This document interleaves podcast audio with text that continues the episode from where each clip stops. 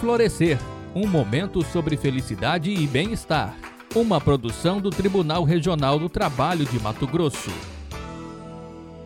Olá! O Florescer inicia o mês de agosto falando de altruísmo, uma forma de gerar benefícios para você e para o mundo. E você, já conhece esse termo? Sabe o que é ser uma pessoa altruísta? Quer conhecer os benefícios possíveis de se alcançar a partir de ações altruístas que empregamos no dia a dia? A maneira mais simples de compreender e definir altruísmo é como o oposto do egoísmo. O altruísmo está intimamente ligado à empatia, que significa a capacidade que o indivíduo tem de se colocar no lugar do outro. Uma pessoa altruísta tem inclinação para fazer o bem ao próximo, pensando nele tanto quanto em si mesmo.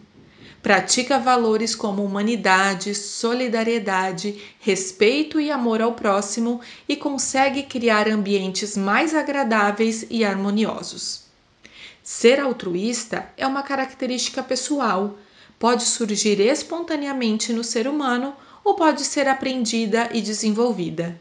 Logo, qualquer um pode aprender e desenvolver o altruísmo. Trabalhando o autoconhecimento e a inteligência emocional, fica muito mais fácil controlar características pessoais negativas e melhorar a nossa postura através de ações altruístas recorrentes. Algumas ações, como ajudar as pessoas genuinamente, sem querer nada em troca, se importar com os problemas do mundo, evitar julgamentos, fazer atos de generosidade, são consideradas ações altruístas e podem ajudar a desenvolver essa característica. Seja na vida pessoal ou na vida profissional, é possível ter o altruísmo como prática e obter muitos benefícios individuais e sociais. Curioso para conhecer esses benefícios? Então vamos lá. Aumenta a felicidade e bem-estar, gera relacionamentos de qualidade, aumenta os sentimentos positivos, ajuda a levar uma vida mais leve. Agora que você já conhece os benefícios e como desenvolver o altruísmo, que tal começar a praticar?